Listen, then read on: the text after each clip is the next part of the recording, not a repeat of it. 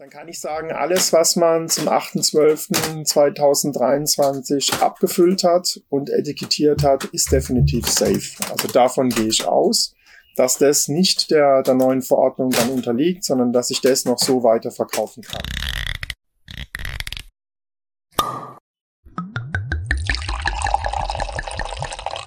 Hallo und herzlich willkommen bei Wein verkauft, dem Fachpodcast der Weinbranche. Heute mit Holger Kiefer und äh, er hat ja das Talent, diese ganzen rechtlichen Themen, also Weinrecht, Markenrecht, alles, worauf wir halt nicht so wirklich Lust haben, ähm, sehr, sehr zugänglich rüberzubringen. Und wir sprechen heute über das E-Label, soweit wir schon wissen, was man darüber sprechen kann. Ich bin Diego vom Weinverkauft Fachpodcast der Weinbranche. Hier geht es um effektives Weinmarketing, Weinbaupolitik, Verkaufskanäle, Betriebsentwicklung und lukrative Marktnischen, die Grenzen der Weinwerbung und die Beziehung unserer Branche zum Alkohol. Als Weinplus-Mitglied bekommst du attraktive Kostenvorteile bei wichtigen Zulieferern der Weinbranche, kannst die Episoden schon 14 Tage früher hören und dich mit hunderttausenden Weinkunden und Weinprofis auf der ganzen Welt vernetzen. Amorim Kork hat diesem Podcast in den ersten Monaten das wirtschaftliche Überleben gesichert das ist die Art von Firma, die man als Partner haben möchte. Und ganz nebenbei ist Amorim mit gutem Grund Weltmarktführer für Korken. Der Green Deal kommt. Wenn du zu den Weingütern gehören willst, die sich rechtzeitig darauf einstellen, tritt Piwi Deutschland bei.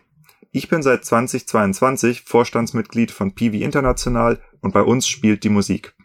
Wir sind bald 1000 Betriebe aus über 20 Ländern und sprechen über den Anbau und Ausbau von Rebsorten mit hohem Einsparpotenzial beim Pflanzenschutzmittelaufwand. Den Unterschied zwischen viermal Spritzen im Jahr oder zwölfmal muss ich dir nicht ernsthaft vorrechnen, oder? Für eine Mitgliedschaft musst du weder Piwis angepflanzt haben noch Bio machen oder dich sonst irgendwie verbiegen. Komm zu uns und informier dich. Neben dem Podcast beraten mein Team und ich kleine und mittlere Familienweingüter, die sich weiterentwickeln und ihre Fahrtrichtung schärfen möchten. Typische Szenarien sind Generationswechsel, der Übergang von Trauben- oder Fassweinproduktion zur Flaschenvermarktung und der Wunsch, endlich ein Betriebsprofil mit klarer Positionierung zu haben. Du bekommst von uns einen realistischen Betriebsentwicklungsplan, der zu 100 Prozent auf deinen betrieblichen Gegebenheiten aufbaut. Wir wissen, was in puncto Fördergeld abgeht und begleiten dich durch den Designprozess, die Auswahl von Dienstleistern oder Software, um den maximalen Gegenwert deiner Investition zu sichern und schleusen deine Weinmarke ins stark wachsende Netzwerk von Wein verkauft, dem Fachpodcast der Weinbranche. Melde dich einfach für ein Vorgespräch. Ja, ich würde sagen, wir sind dann mal online, liebe Holger. Und zwar wollen wir heute ein ganz neues Format vorstellen. Wer ich bin, das wisst ihr ja schon. Wo ich bin, wisst ihr im Moment nicht. Und zwar sitze ich irgendwo überhalb von St. Martin beim Holger Kiefer, der als Anwalt minus Wein oder auch Weinrechtsanwalt Holger Kiefer bekannt ist. Und wir wollen heute zusammen eine neue Serie starten. Und zwar Kiefers Weinrecht. Ich habe mir nämlich gedacht, bevor ich jetzt anfange, hier äh, Halbwissen zu verbreiten, soll der Holger das mal lieber machen. Äh, der kennt sich nämlich mehr aus mit den Halbwahrheiten die wir euch heute vorsetzen. Aber bevor wir loslegen, dachte ich, ähm, ich nutze die Chance noch ein bisschen für äh, Eigenwerbung. Und zwar habe ich vor ein paar Tagen eine ganz tolle E-Mail gekriegt, die ich euch gern vorlesen will. Hallo Diego, ich möchte dir aus meiner Sicht ein kurzes Feedback geben. Auch wenn mich der erste Eindruck von dir bezüglich deiner Lässigkeit, keine Ahnung, wovon sie redet, etwas überrascht hat, hast du mich ganz schnell von deiner Kompetenz überzeugt. Du hast uns teilweise auf Möglichkeiten, an die wir nicht gedacht oder uns getraut hätten, hingewiesen. Klammer auf, da ist jetzt ein Detail, das ich nicht vorlese, und aufmerksam gemacht. Auch die Kürzung der Weinkarte und Vereinheitlichung der Preise finde ich gut und das kommt jetzt von der Elterngeneration, ja, und wäre wahrscheinlich ohne deine Unterstützung so nicht erfolgt. Also wir haben, ich sag mal so, von 50 Posten auf fast 30 eingestampft und diese 30 Posten hatten alle unterschiedliche Preise. Jetzt haben wir, glaube ich, noch sieben verschiedene Preise insgesamt. Ich fand die zwei Tage sehr interessant, informativ, aber auch anstrengend. Ja, so ist es. Ich möchte einfach nochmal Danke sagen, bin gespannt auf deinen Bericht. Ein Stellplatz ist für dich immer frei. Haha, ich habe eben gerade meine äh, praktische Prüfung bestanden. Äh, es ist der 16.06. Ein Stellplatz ist für dich immer frei. Wünsche dir alles Gute und weiterhin viel Erfolg. Ja, vielen Dank an euch natürlich auch. Ihr wisst, wer gemeint ist, die, die es geschrieben haben. Für die anderen, es gibt ja so ein bisschen Anonymität natürlich. Ähm, aber das ist doch ein sehr schönes Feedback. Das bekomme ich auch nicht alle Tage nach einer Beratung das wollte ich mit euch teilen. So, jetzt Holger Kiefer. Was wir vorhaben, ist folgendes. Ich habe es ja in dem äh, Teil, ich glaube in der Episode, was ist das, 116, wo ich sage, ich gehe wieder online, habe ich schon mal ein bisschen angerissen. Ähm, es gibt verschiedene Themen, die einfach wieder und wieder und wieder bei mir auf dem Schreibtisch landen. Und dazu gehört eben der große Bereich des Weinrechts. Ja, also das neue Weingesetz ist natürlich ein Teil davon. Wir haben aber auch Markenrechte, wir haben sogar äh, Mitarbeiterrechte, lauter so Sachen. Äh, und wir haben eben auch ganz viele brennende Fragen äh, zum Thema Bezeichnung. Und ähm, ich renne damit immer zum Holger und Holger informiert sich dann in der Regel und rennt mit einer Antwort zurück zu mir. Ähm, das ist für uns beide super, aber das ist natürlich nicht sonderlich effektiv, wenn man die Informationen eigentlich in der Weinbranche flächendeckend benötigt. Deshalb werden wir zwei uns jetzt öfter zusammensetzen, um äh, euch mit entsprechenden aktu äh, aktuellen Informationen zu versorgen. Ich muss einen kleinen Disclaimer dazu geben. Also das, was wir hier machen, ist keine offizielle Rechtsberatung, ist auch nicht so zu verstehen, sondern es ist oft mehr eine, eine Statusbetrachtung von dem, was um uns herum hier gerade losgeht. Also ähm, Holger, du bist da besser in diesem Thema Disclaimer. Ich ziehe mich da jetzt mal völlig raus, weil ich bin dafür beruflich nicht qualifiziert, du schon. Aber fang doch einfach mal an, erzähl den Leuten, was sie hier erwarten können, was nicht, welche Themen du jetzt auch erstmal mitbringst und wie du eigentlich in die Weinwelt reingerutscht bist. Ja, also wie bin ich in die Weinwelt reingerutscht? Ähm, das ist eigentlich relativ, relativ einfach. Ich bin ja in einem Dorf aufgewachsen, was mitten im Weinbaugebiet liegt, also St. Martin in der Pfalz. Ähm, von daher lag es irgendwann nahe zu sagen, okay, ähm, man konzentriert sich vielleicht auf Wein. Jetzt ist natürlich reines Weinrecht ähm, nicht das, womit man dann. Ein trockenes Thema. Ja, nicht nur ein trockenes Thema, sondern damit kann man jetzt den ganzen Tag füllen. Und das hat sich natürlich geändert mit ähm, Weinshops, mit der ganzen Frage, wie verkaufe ich meinen Wein digital rechtssicher über das Internet, wie ist das mit Social Media, ähm, was muss ich da beachten? Ähm, und es ist ja so, dass heute auch die jüngere Generation, sage ich mal, in erster Linie sich auf Social Media bewegt. Und da gibt's natürlich sehr viele Fragen, ähm, was darf ich da benutzen, auf was muss ich da achten, wo kriege ich da Probleme, wo kann ich abgemahnt werden. Bis hin natürlich zur, zu dem Thema jetzt, was im Weinrecht kommt, zum 8.12 mit der Nährwerttabelle und der äh, Zutatenliste. Das wird auch sehr spannend. Ähm, das E-Label, ähm, was ich da jetzt gerade rechtlich für Vinestro betreue. Also das sind solche Dinge, wo ich dann einfach auch gemerkt habe, es, es macht Spaß. Und ich mache auch nur noch den Bereich. Das heißt, ich bin nur in dem Bereich Weinbau tätig und nicht mehr für Scheidungen und irgendwelche anderen Sachen zuständig. Ähm, ist auch ganz gut so. Ähm, es tut mir jetzt nicht weh, dass ich das nicht mehr machen muss. Das ist eigentlich super. War das nicht vor drei Tagen, wo du zu mir kamst? Ich mache gerade meine letzte Scheidung. Ja, der Termin ja. hat sich leider verschoben. Ähm, von daher ähm, werde ich schon nochmal müssen, aber es ist richtig. Das ist so das letzte Mandat. Ich habe noch so zwei, drei, die halt noch laufen. Ähm, die ich da noch abwickeln muss insgesamt. Aber dann ist es tatsächlich nur noch das, was ich jetzt mache mit Markenrecht, mit, äh, mit wie verkaufe ich mein Wein übers Internet. Also wirklich nur noch Weinbau und ich sage jetzt mal ähm, Dienstleister, die für den Weinbau arbeiten, ja, oder da Sachen hinliefern. Ähm, das ist so mein Bereich, für den ich tätig bin. Gratuliere. Ja, es ist, ist spannend und macht auch sehr viel Spaß. Ja. Du wirst äh, irgendwann feststellen, wenn du einmal anfängst in der Weinbranche zu arbeiten, du kommst nie wieder raus, weil alle anderen Branchen sind nicht so cool. Ja, habe ich auch nicht vor. Gut. Also. Okay, das ist gut. Dann können wir jetzt hiermit die Serie auch offiziell starten.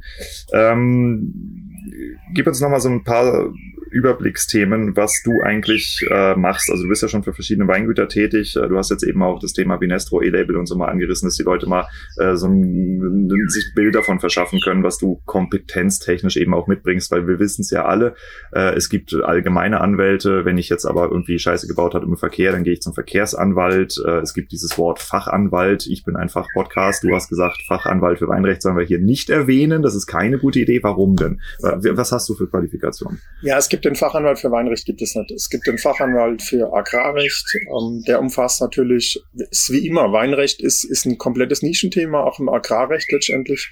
Das heißt, das Agrarrecht, das sind halt eher so Norddeutschland, äh, Niedersachsen, ja, alles was so mit Viecher und äh, viel Weizen und irgendwelchen Kartoffeln und Krempel zu tun hat. Ähm, das ist dann Agrarrecht. Ich komme aus Kiel. Ja, ich weiß. Deswegen habe ich das auch erwähnt. Ähm, also ja, ich bin schon Experte für Weinrecht, das dürfte ich mit Sicherheit auch sagen, weil ähm, das könnte ich auch belegen, wenn da mal irgendeine Kammer kommt und sagt, also das dürft ihr mal nicht. Ne? Aber Ja, was mache ich? Ich mache Markenrecht für Winzer. Das heißt, ich schaue mir ähm, eine Webseite und auch die, die Informationen, die jetzt ein Weingut hat, also Etiketten, alles, was ich kriegen kann, an, ob irgendwelche Begriffe, Bilder, Sachen verwendet werden, die entweder bereits als Marke eingetragen sind. Dann ist es schlecht, wenn es nicht der Winzer selbst eingetragen hat oder eben Begriffe sind, die eintragungsfähig sind, wo ich sage, die sollte man sich schützen, damit genau das nicht passiert, ja, weil es gibt leider Gottes immer noch ähm, ja, Kollegen in der Weinbranche, die der Meinung sind, wenn ich einen Begriff mal habe und den jahrzehntelang verwende und dann irgendeiner mal kommt und sich das eintragen lässt, dann betrifft mich das nicht, weil ich kann mal nachweisen, ich habe Gewohnheitsrecht, das gibt's nicht.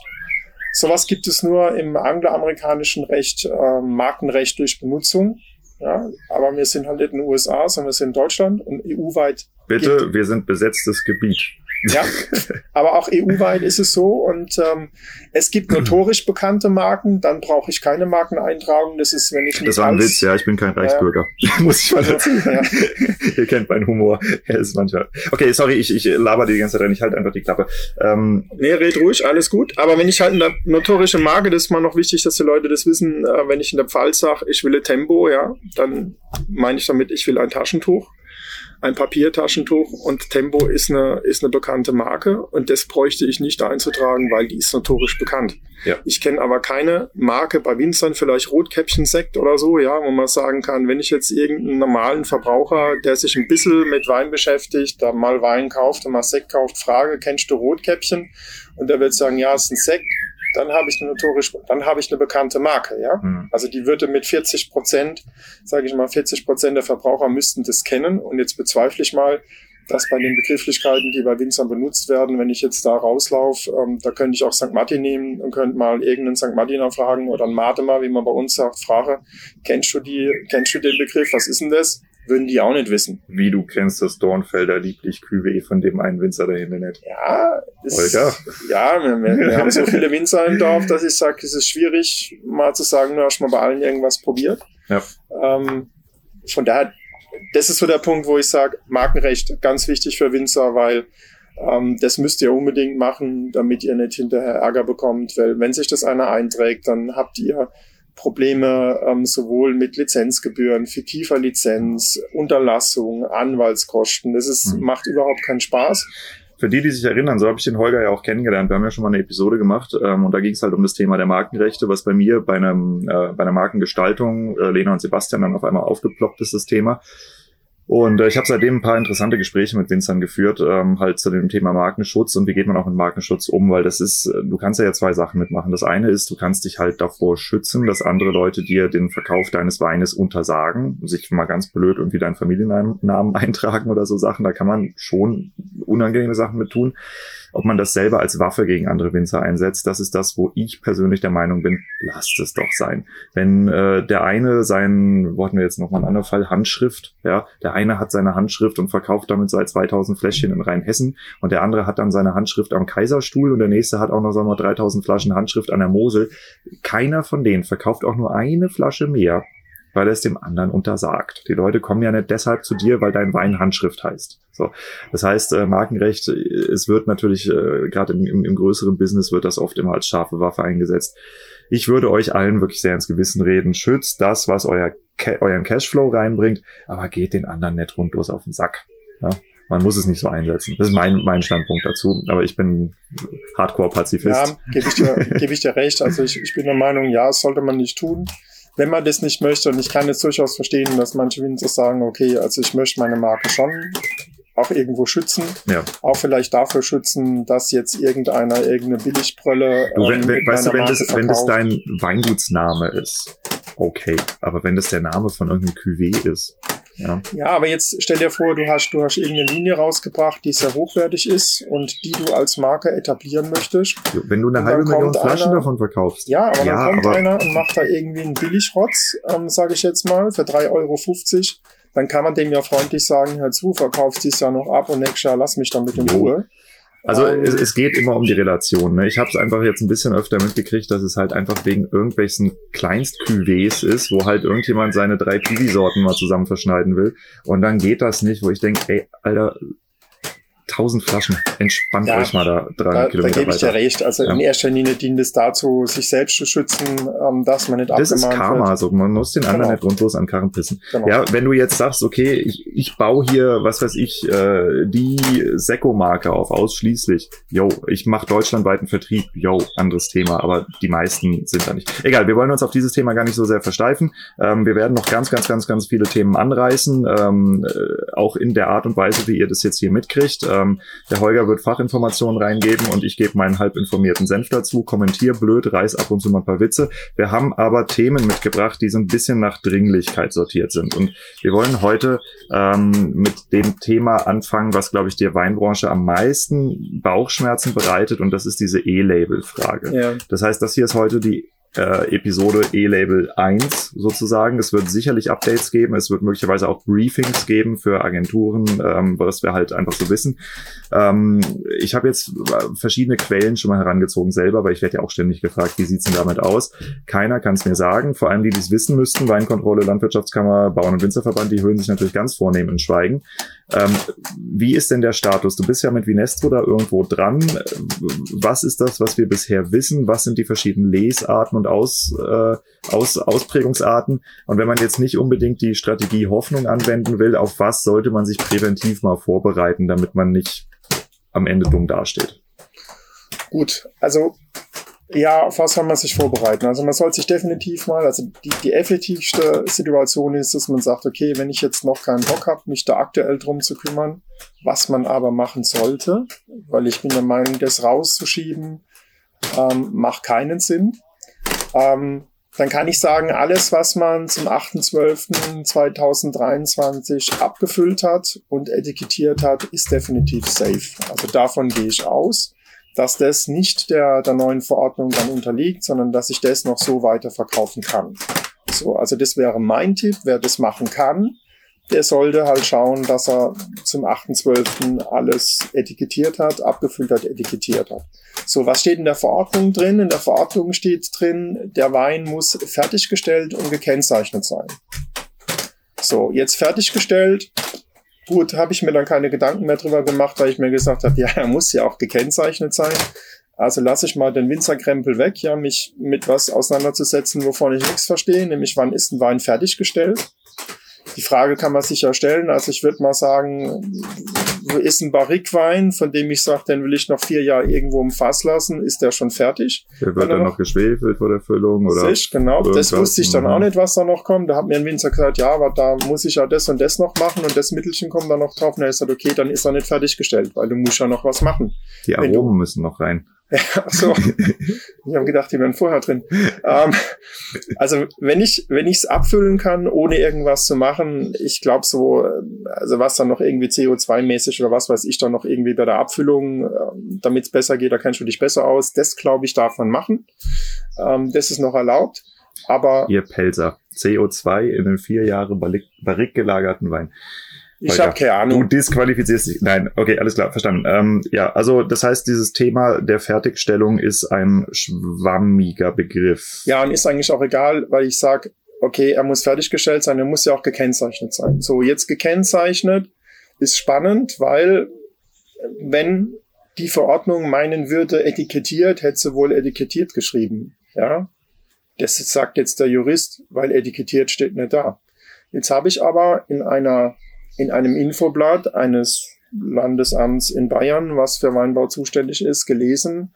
Guten Tag, wir haben beim Herrn Schandelmeier, der sich da richtig gut auskennt in DLR Neustadt, der das auch, sage ich mal, so aus meiner Sicht, wenn ich mal so gucke, wer beschäftigt sich damit, eigentlich federführend so für die Verwaltung bearbeitet. Ähm, muss ich sagen, der, also von dem haben sie es abgeschrieben, steht auch da, ne, dass sie das zugrunde gelegt haben. Und der steht dann schön hinten dran gekennzeichnet, Klammer auf, etikettiert, Klammer zu. Das heißt also, bitte Winzer in Franken, ähm, davon dürft ihr jetzt nicht unbedingt ausgehen. Das wird nicht, wird wohl nicht das Ende sein. Also ich glaube, fertiggestellt, insbesondere gekennzeichnet, gekennzeichnet wird bedeuten, wenn ich im Keller mein Fass habe und da steht drauf, das ist ein 2021er St. Martiner Baron Riesling, dann ist es gekennzeichnet. Und wenn ihr das jetzt auch noch im, in der Weinbuchhaltung vermerkt hat und ich das von der Weinbuchhaltung sozusagen zum tatsächlichen Stand abgleichen kann, dass ich auch weiß, jawohl, das gibt's auch wirklich und steht nur im Buch, dann ist es für mich gekennzeichnet und dann kann ich das. Ja, damit wäre der Wein ja im Grunde ab Ernte aus dem Weinberg gekennzeichnet. Ja, aber, aber er muss ja fertiggestellt sein. Also wenn, ah, gekennzeichnet und fertiggestellt. Ja, ja, also wenn du jetzt, genau, wenn du, genau, wenn du jetzt sagst, ich habe den im Fass liegen und der ist fertig, also ich mache da nichts mehr, ich will den nur noch abfüllen. Okay. Und du hast schon ja. Fass stehen, ja, ja, okay, okay. sag mal, die da Baron äh, Riesling 2021, dann ist das Ding durch. Dann brauche ich da keine gut für alle Winzer, die nicht in St. Martin sind. Ja. nicht zu wörtlich auslegen, ja? Ja, natürlich. Das genau. ist klar. Das ist nur ein Beispiel. Ja, okay, okay. Ähm, die Hoffnung geht ja dahin, dass Sie sagen, äh, alle Weine, die ab dem 8.12. produziert werden, also sprich der aktuelle Jahrgang, ähm, sollte man sich darauf vorbereiten, dass wenn man jetzt Versektung hat, dass man, wie gesagt, ältere Jahrgänge im Fass hat, äh, diese Geschichten, dass man dann auch auch die davon betroffen ja, hat? Die sind, also die werden, also alles, was so, ich sag jetzt mal, da auf der Hefe liegt, ähm, weil man sagt, das, ne? Ja. Ähm, da denke ich gerade so, ja, logischerweise an, an, an viele Weingüter, die, die ihre Weine ähm, lagern noch, bevor sie sie ähm, in den Verkauf bringen. Wenn da noch was dran gemacht wird, wenn die auf der Hefe liegen, sind die auch nicht fertig, dann, ähm, dann fallen die unter die neue Verordnung. Die ich jetzt aber auch nicht schlimm finde. Also um es mal ganz klar zu sagen, das ist nicht schlimm. Also ich habe ja die, die Horror-Stories da auch gelesen, wenn man ab und zu mal, ähm, das war, ja, also wenn du in solche, ähm, da war mal so eine Veranstaltung vom DLR ähm, über Videokonferenz und da war der Chat beigeschaltet, wenn du also da gesehen hast, was da teilweise im Chat stand, von wegen muss ich jetzt alles, was sozusagen meinem Kapriosen-Keller liegt da unten, ja, mit Etiketten von 1945 muss ich die Etiketten wegmachen, Nährwerttabelle draufschrauben? Natürlich nicht. Ja, das ist damit nicht gemeint. Ähm, der Wein ist ja auch fertig, im wahrsten Sinne des Wortes, ja. Ähm, ja, ich weiß, wer es mag, gern, aber Wein aus 1945 würde ich mir jetzt nicht unbedingt. Ähm, Hallo? Ja, ja. Da hat der Führer. Ich, ich verkaufe dir, ja, wenn ich den hätte, würde ich den für einen Haufen Geld verkaufen und ähm, dann was einkaufen, wo ich Lust drauf hätte. Ähm, aber das bedeutet, die Sachen fallen natürlich komplett raus. Ja. Ja, also es geht wirklich nur um die Frage, was ist mit Jahrgängen, die so um diesem Jahr jetzt liegen, ja. Also es gibt auch noch so eine Meinung oder eine Hoffnung, sage ich mal, insbesondere der Großkellereien, der Großsektkellereien, die sagen, vielleicht kriegen wir das irgendwo geregelt, dass, ähm, dass es da noch eine Verordnung gibt, die dann diesen Begriff irgendwie anders definiert. Weil die natürlich das Problem haben, dass der ganze Wein, der aus dem Ausland reinkommt, den die da irgendwo günstig einkaufen, dass es dafür ja keine Zutatenliste gibt in der Regel ähm, und das natürlich schwierig ist, äh, den dann entsprechend zu kennzeichnen. Also gut für die Kleinen, schlecht für die Großen. Ja, weiß ich nicht, ob das gut oder schlecht ist, weil ähm, ihr habt das auch einem Winzer gesagt, das ist doch eigentlich gut, dann könnt ihr euren Wein verkaufen. Da eigentlich sagt er, naja gut, wenn dann die, die Großkellereien und die Sektkellereien, die großen, ähm, kaputt gehen, weil sie nichts mehr haben, um irgendwie abzufüllen. Ist auch nicht gut. Ist es auch nicht gut. So, ne? Ich habe genauso reagiert wie du, hab mir das ist doch gut. Könnt ihr euren Wein verkaufen, das ist super, gibt's nix aus Argentinien für drei Euro, ja. Ähm, perfekt, aber der sagt auch, ja, aber was ist dann mit den, mit den Kellereien und den Sektkellereien? Also von daher, die brauchen ihren Markt ja auch. Mhm. Ähm, weiß ich noch nicht, wie das aussieht. Also das weiß noch keiner, wie das kommt, ob da noch eine Regelung kommt. Ich glaube allerdings nicht, dass es verschoben wird. Es wird auch aus meiner Sicht höchstwahrscheinlich auch keine Übergangsfristen geben. Also das heißt, 8.12. ist D-Day. Ja, also da sollte man das auf der Pfanne haben und machen. Mhm. So, jetzt ist wie immer die Frage, was muss ich denn jetzt eigentlich machen? Ja, also Nährwerttabelle kennen ja alle. Wenn ich mir irgendwelche ähm, Lebensmittel nehme, die ich heute kaufe, steht es überall drauf. Da kann man sich auch ein bisschen orientieren. Ja, es muss tabellarisch sein.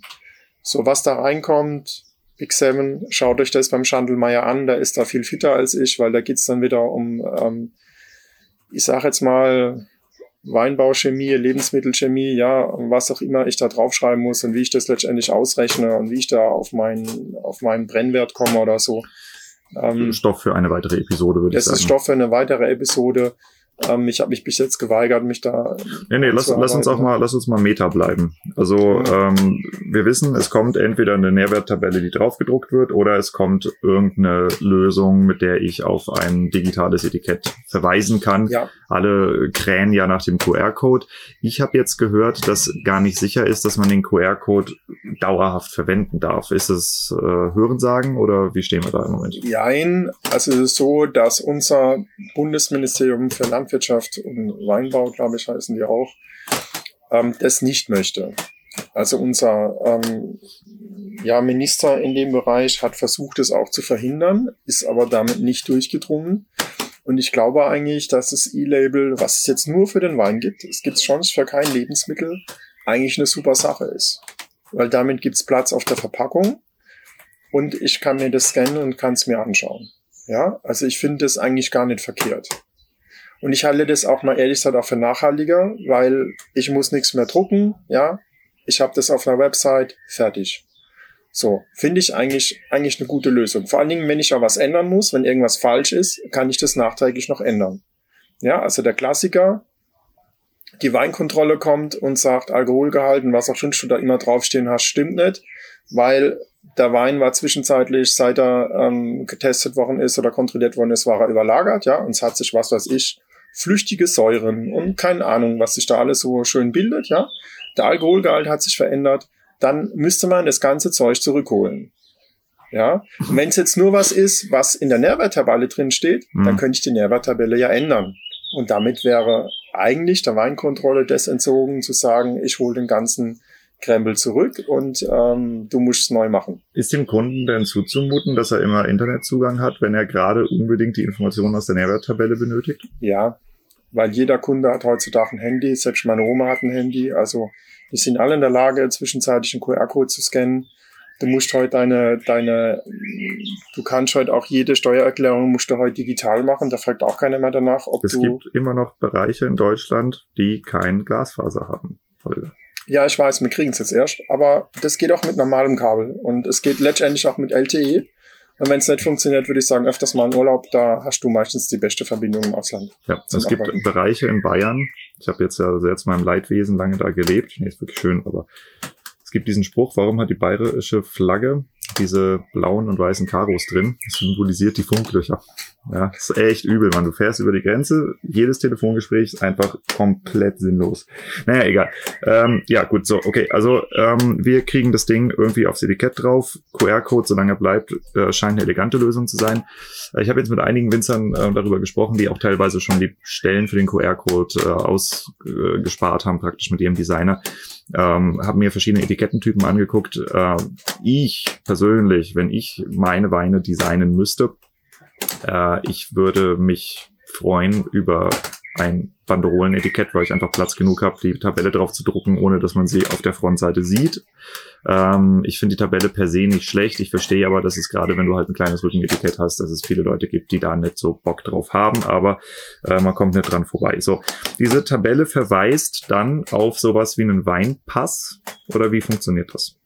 Ja, es ist so. Also du hast, also muss man unterscheiden. Es gibt die Nährwerttabelle, es gibt die Zutatenliste. Eigentlich möchte ich das alles in tabellarischer Form machen, weil ich habe auf dem Etikett beziehungsweise auf der Flasche genug Platz, um das zu tun. Ja, die Zutatenliste kann ich auch hintereinander schreiben. Das sieht man oft auf so ähm, ja Müsli, Riegel, ja, weil da ist halt kein Platz. Dann darf ich das. Aber auf dem Etikett habe ich genug Platz, beziehungsweise auf der Flasche muss ich als Etikett größer machen wenn ich das in der Papierform mache. So, wenn ich jetzt sage, nein, Papierform minus, dann muss ich sagen, dann kann ich ein, E-Label nehmen. Das muss entsprechend gekennzeichnet sein. Frag mich jetzt noch nicht, wie das aussieht hinterher. Irgendwas muss man da dran schreiben. Warum? Ich muss es unterscheiden können zu einem anderen äh, QR-Code, den ich drauf mache, zum Beispiel zu meinem Weinpass, ja, weil ich meinen Weinpass möglicherweise auch auf meinen Weinshop verlinke und das darf ich im E-Label nicht. Komme ich noch dazu? Das heißt also, das E-Label ist nichts anderes als ein erstmal ein ganz einfacher QR-Code. Ja, der QR-Code geht auf eine Landingpage, auf eine Website. Auf dieser Website muss, das hat man so auch nicht vorgesehen, aus meiner Sicht ein Impressum sein. Es muss eine Datenschutzerklärung drauf, weil ist einfach so. Ja, könnte ich jetzt einen drei Da haben wir gestern Vortrag drüber halten. gesprochen. Das ist vom Prinzip her ganz einfach. Wenn ich über mein Handy über das E-Label auf deine E-Label-Seite komme, ist dahinter ein Server. Dieser Server weiß, auf welcher Website ich mich befinde. Genau. Damit haben wir eine Datenschutzweitergabe, die du als Point of Contact oder wie man das auch immer nennt, also deine Flasche, äh, verursacht das, dass der Serverbetreiber oder der Softwarebetreiber oder wer auch immer weiß, auf welcher Website du dich gerade aufhältst oder der Ja, Kunde du, sich gerade. du, hast, So. du hast einfach gesagt, du hast die IP-Adresse, ähm, Also, weißt, wo der Nicht herkommt. diskutiere, Genau, Datenschutz. das muss man machen. Also das So. brauchen wir nicht zu diskutieren. Ich weiß, da gibt's auch ein paar andere Ansichten. Ähm, Ja, wir- ich, ich will nicht Strategie Hoffnung machen. Ich will nein, die, die, einfach aber man muss, Ding man muss sauber sagen, wegarbeiten, dass man Hassel du, mehr hat. Du kriegst letztendlich gesagt vom DLR im Moment, ja, es steht ja in der Verordnung, Daten dürfen nicht weitergegeben werden. Ne? Also diese Datensicherheit muss sichergestellt werden. Und wenn in der Verordnung steht, ich darf die Daten nicht weitergeben, dann mache ich ja sowas auch nicht. Deswegen brauche ich keinen Datenschutz. Das ist natürlich Quatsch aus meiner Sicht. Du weißt, dass du bessere Antworten kriegst, wenn du nicht beim Deutschen Zentrum für Luft- und Raumfahrt anfragst, ne? Heißt auch DLR. So. Okay. ja, jetzt, aber Ja. ehrlich, also ich finde, das DLR ist der einzigste, der einzig, die, wirklich die einzigste Vereinigung, die da mit dem Schandl mal einen guten Job macht. Weil ansonsten gibt's dazu keine Info. Jo.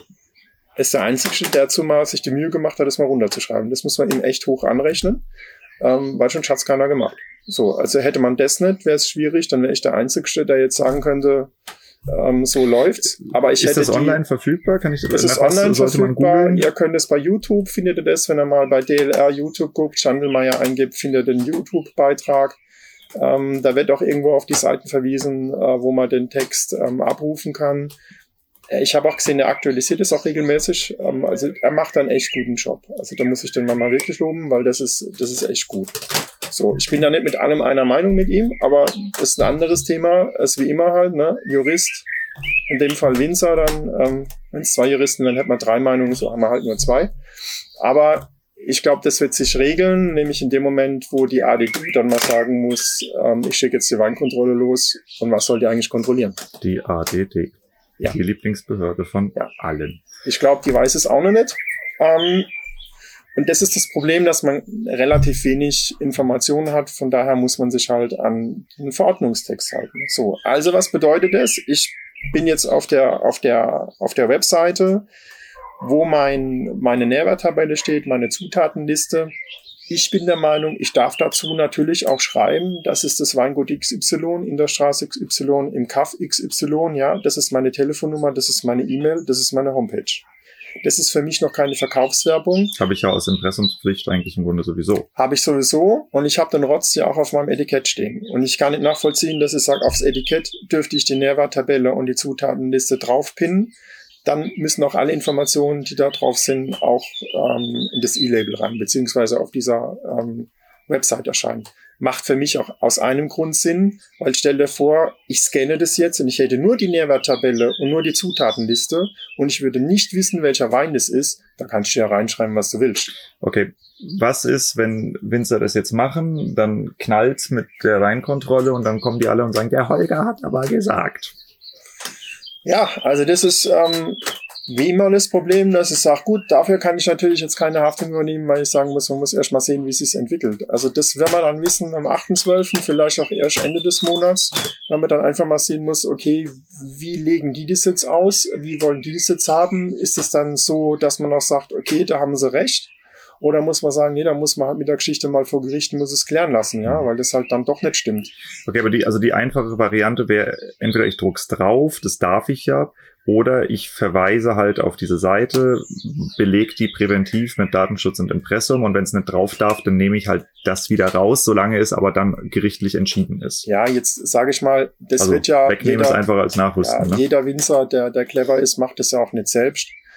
Es gibt, also aktuell ist es so, dass man sagen könnte, du könntest eigentlich hingehen, könntest sagen, okay, ich mache da eine Unterseite auf meiner Homepage, ja, mach da 20 Unterseiten, mach die Dinger drauf und äh, verlinkt es dann entsprechend und das mache ich in QR-Code. Würde ich nicht empfehlen, weil die Frage ist natürlich auch, wie lange muss es vorgehalten werden? Wie lange muss es vorgehalten werden? Ja, also der sagt jetzt, Schandelmeier sagt bis zum Abverkauf. ja, aber da gibt's doch ein paar offensichtliche. So, ich verkaufe es ab. Die letzte Flasche ist raus. Ja. Ich habe noch meine AP-Lagerflaschen oder irgendwas. So. der Kunde, äh, der Wein liegt dann bei dir. Ja, genau. So, Und du und du, löschst du und du trinkst sagst keinen Wein, zack, weil du bist gerade schwanger. So, genau. Schwierig, ja. Einen Monat später oder ein Jahr später sagst du, jetzt hätte ich mal Lust. Und dann sagst du, ich muss unbedingt wissen, welchen Brennwert das Zeug jetzt hat. Genau. Dann habe ich es nicht mehr, weil wenn ich nach der Lesart geht, könnte der Winzer sagen, okay, ich habe es gelöscht. Oder viel schlimmer, er hat den QR-Code überschrieben. Ja, das heißt, er hat auf der gleichen Website was anderes stehen. Also für mich als nicht, nicht Rechtsgelehrten ist es doch offensichtlich, dass das überhaupt keinen Sinn machen würde. Ja, da gibt's dann auch noch keine Durchführungsverordnung für diese Geschichte, aber genau das wird kommen. Ich glaube mal, man wird sich daran orientieren, wo man sagt, okay, wie lang muss ich so Geschäftspapiere aufheben? Ja, irgendwo in so einem Bereich.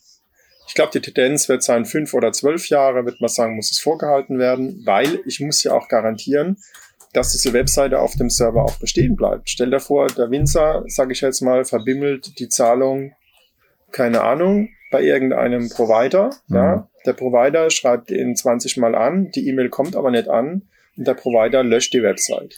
Macht es nicht Sinn, ein zentrales Nährwerttabellenregister aufzubauen? Oh je. Eine Also- Datenbank? Ja, aber du weißt halt, diese Datenbank würde dann von einer öffentlichen Anstalt äh, deutschen Rechts gemacht werden und es ist ja so, ähm, dass es meistens nie funktioniert. Also wenn der Staat anfängt, irgendwelche Datenbanken aufzubauen, graut's mir. Ja, also das sollte man dann lieber Profis machen lassen und dann wäre es mir lieber, sie sagen, okay, wer auch immer das machen will, muss sich irgendwie zertifizieren lassen oder muss nachweisen, dass das safe ist, sicher ist. Er muss nachweisen, dass auch wenn der Winzer pleite geht, er das noch so lange vorhalten kann. Ja, also geht natürlich, nehme ich dem Winzer Sache zu. Wenn du, wenn du morgens bei uns weggehst, also wenn ich jetzt Unternehmer bin und hab das, Das heißt, ich als Website-Betreiber, noch kurz, äh, ich als Website-Betreiber würde in die Haftung geraten, wenn der Winzer insolvent geht, seine Website abschaltet, oder was? Nee, aber es wäre dann so, dass ich sage, der Winzer muss, müsste eigentlich aus meiner Sicht garantieren, dass das so lange vorgehalten werden kann. Also entweder muss er dann den Provider vorab bezahlen, muss sagen, okay, ich bezahle jetzt eine Summe X, damit es eben fünf oder zwölf Jahre tatsächlich auch gehostet wird. Unabhängig davon, ob der Winzer morgen tot umfällt, das Weingut insolvent geht, das sind ja alles, also ich stelle mir halt mal so Fragen, was passiert denn dann? Was ist denn Ja, dann, mit dem, dann, mit dem Ding? äh, Ja? dann kaufe ich mir doch morgen einen Server, leg das da alles ab und verlange von jedem Winzer einen Fünfer im Monat dafür, dass ich ihm diesen Service bereitstelle. ja, jetzt will ich ja keine Werbung, ich will ja keine Werbung machen, aber Ja. ich habe das ja, ich habe das für, für Minesto jetzt nicht die Sache entwickelt, aber die rechtliche Seite entwickelt. Wir haben uns über solche Fragen natürlich auch unterhalten und die haben da natürlich auch Dinge. Was mache ich denn zum Beispiel, wenn der Winzer sagt, ich gehe zu einem anderen Softwarehersteller, ja, also ich gehe weg von dir. Ja. Was ist dann mit dem, was da liegt? Also da gibt's natürlich solche Pakete, glaube ich jetzt mal, wo der dann sagen kann, okay, ich muss einen Betrag X bezahlen und dann ist das, ist das safe oder die garantieren grundsätzlich, wenn du Kunde bist, dass es eben ähm, so lange, was jetzt noch keiner weiß, wie lange das ist, dass es so lange auf dem Server liegen kann. Darüber hinaus würde ich jetzt sagen, wenn du ein Weingut bist, wo du sagst, das ist so mein Premium-Wein, ja, der vielleicht auch noch äh, 10 oder 15 Jahre irgendwo in dem Keller liegen kann, dann würde ich natürlich auch sicherstellen, dass es auch noch nach 20 Jahren erreichbar ist. Also, dass wenn einer die du gehst Flasche davon holt, aus, dass es das Internet in 20 Jahren noch gibt. ja, jetzt die Diskussion können wir jetzt nicht, ja. Also ähm, dann geht's vielleicht automatisch, keine Ahnung. Aber ähm, zumindest mal würde ich sagen, das sollte schon Interesse sein, wenn ich jetzt ein renommiertes Weingut bin, dass ich sage, also meine, bei meinen Sachen ist es auch noch länger erreichbar, ja. Mhm. Weil ich halt sage, ich habe hier Spitzenweine, die werden auch mal ins Lager gelegt, in den Keller und werden irgendwann mal in 20 Jahren aufgemacht und dann sollte man das vielleicht auch noch ähm, abrufen können. Ja. Also wir haben ja viele Knorzer in der Branche, die äh, vieles selber machen. Und das ist auch verständlich und okay. Ähm, ihr müsst es halt auf dem Schirm haben, ja, dass ihr euch da eventuell in sinnlose Abmahnrisiken begebt, wenn ihr sowas nicht gewährleisten könnt, weil ihr halt sagt, ja, ich knall da heute mal einen QR-Code drauf, dann sammelst du deine 500 QR-Codes in den nächsten fünf Jahren. Und äh, aus irgendwelchen Gründen ist deine Website nicht erreichbar, bumm, kann dir jemand an Karren pinkeln.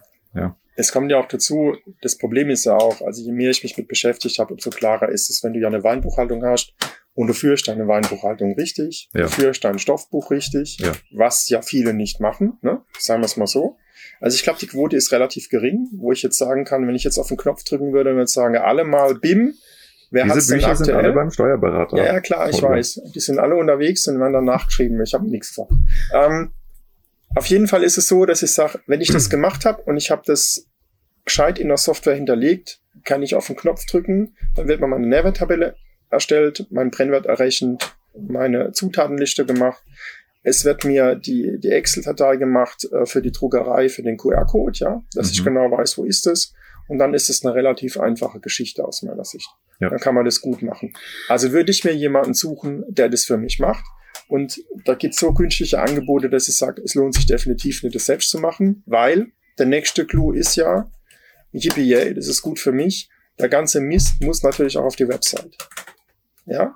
So, also wenn du einen Shop hast, dann muss in Zukunft dann auch die Nährwerttabelle erscheinen, es muss die Zutaten nicht erscheinen und es muss alles erscheinen, was bisher auch schon erschienen Aha, ist. Also okay, das heißt also, selbst wenn ich jetzt klug bin und mir es tabellarisch aufs Etikett drucke, komme ich nicht drum vorbei, dass ich das trotzdem in der Datenbank brauche, weil sobald ich online verkaufe, sollte es abrufbar sein und ich will es ja. ja. auch an Händler, aber okay, okay. Ja, stimmt, habe ich ja das Problem, ja. dass ich jedes Mal ja, verstehe, muss ich verstehe. den ganzen Mist per Hand eintragen und ich garantiere dir, bei 20 Weinen sind zwei falsch. Ja. Ja, und dann haben wir das Problem auch noch, die Weinkontrolle wird sich das dann in Zukunft, wie auch immer die das dann machen, weil ich glaube, sie haben die Manpower nicht, aber es ist Sinn gehalten, sich das anzuschauen, auch auf der Website. Ja.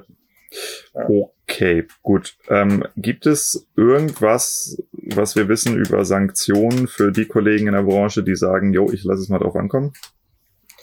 Ja, da müssen wir jetzt einen Staatsanwalt einladen, aber es ist definitiv so, dass ich sage, da wird's, da wird's was geben. Also jetzt ist es so, dass sind die dann nicht verkehrsfähig die Produkte oder? Ja, die sind, also wenn ich es nicht, ja, es, es könnte jetzt durchaus sein. Es ist ja, wenn ich, wenn ich, äh, wenn ich jetzt Alkoholgehalt oder so nicht draufstehen habe, ähm, zum Beispiel auf dem Etikett, ähm, dann könnte es durchaus sein, ist ja dann wieder Verbrauchertäuschung, mhm. dass man sagt, müsst jetzt gucken, welche Regelung das genau ist, aber dann kann es durchaus sein, dass die Weinkontrolle sagt, das muss alles zurück, ne? alles vom Markt, wann es irgendwie geht. Und dann ist das so, dann hast du da was erzielt, was du nicht erzielen darfst, dann schöpfst du den Gewinn ab, also dann rechnet dir der Staatsanwalt aus, was du an dem Ding verdient hast. Ähm, und dann darfst du das an den Staatsanwalt bezahlen, plus die Kosten, die da drauf kommen fürs Verfahren, macht also keinen Sinn. Wenn du auf deine Website schaut, auch jetzt schon, es passiert immer dann, wenn dich die Staatsanwaltschaft eh schon am Wickel hat bei so einer Geschichte, gucken die drauf. Da sind solche Verstöße, gehen schon 1000, 1500 Euro. Ähm, ich rede jetzt nur von den lebensmittelrechtlichen nicht vom Datenschutz oder so, sondern nur Lebensmittelrecht. Ne? Falsche Angaben gemacht, Angaben nicht dabei, Grundpreis nicht ausgewiesen. Dann sagt der Winzer, doch, hab ich. Ja klar, aber nicht dort, wo ich der 0,75 Liter Preis ausgewiesen habe, sondern drei Seiten weiter irgendwo unter und eine zusätzliche Angabe steht dann, der Liter kostet. Muss ich sagen, ja, falsch, ja, habe ich nicht gesehen. Also das heißt, ich muss die ganzen Angaben, die wichtig sind, muss ich auf einen Blick sehen, bevor ich das in den Warenkorb schmeiß. Und deswegen wird es auch so sein, dass man in Zukunft auch noch einen extra ähm, Button braucht, wenn ich jetzt sage, da ist der Wein, ich habe den Preis und dann gibt's halt den Schnelleinkauf, wo ich sage, ich kann es in den Warenkorb schmeißen. Dann muss da ein Button sein, lebensmittelrechtliche Angaben, dass ich zumindest mal eine Möglichkeit hätte, drauf zu klicken, mir das anzuschauen. Warum? Bei der Weinflasche ist es einfacher, ich kann das Ding in die Hand nehmen und kann gucken. Mache ich vielleicht nicht, ne? Machen auch vielleicht 99 Prozent nicht. Aber die Möglichkeit muss da sein. Und das ist auf der Webseite dann ebenfalls vorzuhalten. Und das garantiere ich jetzt schon, da die Sachen jetzt ja schon so, ja, ich hoffe mal, dass ich schon ein paar Prozent runtergezogen habe, wo es jetzt stimmt. Aber ich schätze mal, 85 bis 90 Prozent der Shops sind immer noch falsch. Ja. So. Und ah, die werden noch falscher dann. Ja, klar, klar. Die werden falscher und sobald einer rausfindet, ist der diejenige schuld, der es rausgefunden hat. Das ist, äh, wir kennen die Branche beide.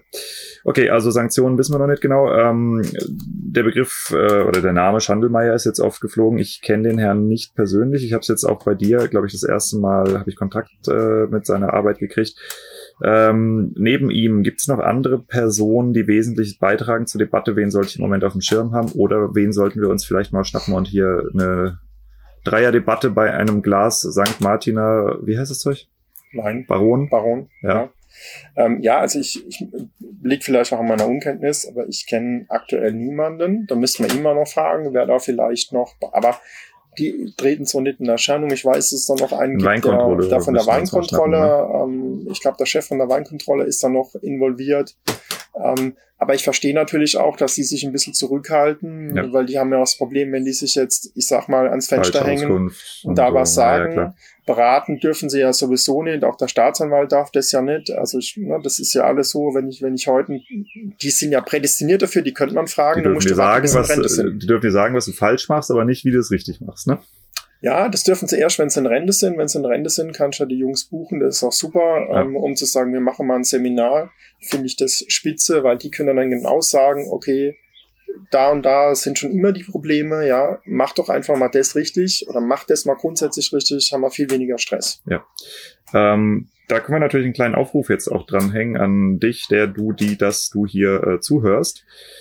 Ähm, wir kennen auch nicht die gesamte Branche. Wir sind zwar relativ gut vernetzt mittlerweile, aber falls du Personen hast, von denen du denkst, dass wir hier mal ein bisschen Rechtsverdreherei bei einem Glas Wein machen sollten und du dir das ernsthaft anhören willst, aber ich bin ja immer wieder erstaunt, dass hier überhaupt Leute zuhören, ähm, dann schreib uns einfach. Du erreichst mich bei Instagram unter The Art of Selling Wine, The Art, The, The Art of Selling Wine. Und den Holger erreichst du seit neuestem nämlich auch auf Instagram, wo er heißt Weinrecht Holger Kiefer. Ganz einfach. Sehr gut, ja. Du findest uns auch bei LinkedIn. Ich bin da auch aktiv unter The Art of Selling Wine. Und Holger ist dort aktiv unter Holger Holger Kiefer. Sachen gibt's. Mhm. Und ähm, genau, äh, ihr könnt uns übrigens auch Themen vorschlagen, wenn ihr sagt, öh, ich sitze hier die ganze Zeit rum und ich wüsste mal, wie man das und das äh, richtig löst. Ja, wir werden Stück für Stück natürlich auch ein eigenes Curriculum hier aufbauen, also wirklich auch die ganz spannenden Sachen von Impressum über AGB bis Datenschutzerklärung, alles Stück für Stück durchackern, was bei uns in der Weinbranche klassisch äh, die totgeschwiegenen Tabuthemen sind. Ähm, wir wissen, dass es nicht unbedingt das Spannendste ist, aber wir haben festgestellt, dass sich sehr, sehr viele Winzer doch dafür begeistern, dass endlich mal jemand drüber spricht. Und wir versuchen euch das Ganze hier so zu präsentieren, dass man erstens nicht dabei einschläft und zweitens tatsächlich kapiert, was abgeht. Und ganz einfach, wenn ihr es nicht kapiert, könnt ihr mich natürlich auch anrufen. Ähm, ihr findet auf meiner Website ähm, anwalt-wein.de immer meine Handynummer. Ihr findet dort auch meine E-Mail-Adresse. Ähm, ist, ist kein Thema. Ähm, da einfach mal anrufen. Bin ich immer erfreut, wenn sich mal jemand meldet, ja. Ähm, es ist so, ich glaube schon, dass es ein, ein großes Bedürfnis ist, weil mich hat wahnsinnig überrascht. Es gab einen Vortrag, ich glaube über Zoom ähm, vom DLR. Da waren um die 800 Winzer ähm, online. Also ich weiß nicht, ob es alles Winzer waren, aber es waren mal 800 Personen online. Ich habe gesehen, die waren aus Luxemburg, die waren aus Belgien, Frankreich, Alle da, keiner ähm, hat Spaß. Ne? Deutschland. Ja, ich weiß nicht. Tolles Event. Ja, aber es, ist, Ja, ne, es war, war schon wahnsinnig, weil ich nie gedacht hätte, dass sich so viele für dieses Thema interessieren. Aber das Problem ist einfach, es ist halt ein Thema, was wichtig ist. Ja. Weil ich stelle mir jetzt vor, ich, es kommt ja auch noch dazu, wenn ich jetzt Wein exportiere, kommen noch viel mehr Probleme. Ne? Ja. Also was ist mit den Regelungen in Italien für, für die Entsorgung, was ich draufschreiben muss? Kann so ein Teil vielleicht auch ins E-Label rein oder nicht? Die Frage habe ich die Woche habe, äh, Who knows? Gut, ich habe dann, das war natürlich spannend, ne? ich habe dann mal, ähm, ich habe ja, als ich jetzt auf Sardinien in Urlaub war, äh, mir die, die Freude gemacht, nicht nur alle Korken zu, zu fotografieren, ähm, sondern auch mal alle Flaschen. Ähm, insbesondere was da so drauf stand. Ähm, jetzt steht natürlich beim Wein noch nichts drauf, aber beim Bier. Und da findest du interessanterweise diese Geschichten schon, äh, die da kommen. Das heißt also Entsorgung und so muss man Italien, ich glaube, es ist aber auch eine EU-Norm. Es kann vielleicht sein, dass es bei uns auch kommt. Muss man genau sagen, welches Material das ist. Das ist gekennzeichnet, damit der Verbraucher weiß, wo er es reinwerfen soll. Ja. Ähm, auch so ein spannendes Thema, wo ich sage, also für den Export ist auch nochmal interessant, ähm, auch welche, welche Sprachen muss ich vorhalten? Ja, es kommt das nächste, muss der, muss das E-Label dann, reicht das, wenn das auf Englisch ist, oder muss ich das, wenn ich das EU-weit verschicke, äh, auf Spanisch, Italienisch, Französisch, keine Ahnung, ja, äh, Polnisch äh, noch vorhalten? Ich habe noch keine Ahnung. Okay. Aber da kommt das. Also ihr seht, es gibt viele, viele, viele, viele Fragen, die wir hier erforschen werden. Ähm, die zukünftigen Episoden sollen deutlich kürzer werden. Also wir werden uns so, ich sag mal, auf 15 Minuten zielen. Spezialisierter, ja, ähm, mit weniger Smalltalk. Ich verspreche hoch und heilig, dass ich versuche, mir Mühe zu geben, Holger nicht die ganze Zeit zu unterbrechen, aber ähm, ich kann manchmal einfach nicht anders. Ihr müsstet ihn mal kennenlernen, dann wisst ihr warum. Und ähm, ja, das ist, was euch erwartet. Kiefers Weinrecht, das war Episode 1, voll cool. Und wir hören uns dann in ein paar Wochen zum nächsten Termin. Genau. Ja, und äh, ganz zum Schluss würde ich euch sogar noch auf eine coole Sache hinweisen, nämlich wir werden ähm, eine Playlist machen, eine Spotify-Playlist, wo man dann auch ohne Account, äh, ohne sonst was reinhören kann und all die Rechtsthemen einfach nur in Folge durchhören kann. Und äh, die findet ihr dann beim Holger auf der Website eingebunden. Also anwalt-wein.de. Dauert noch ein bisschen, lohnt sich jetzt auch bei der ersten Episode nicht, aber das wird auf jeden Fall in den nächsten Wochen dann alles hochgefahren. Cheerio.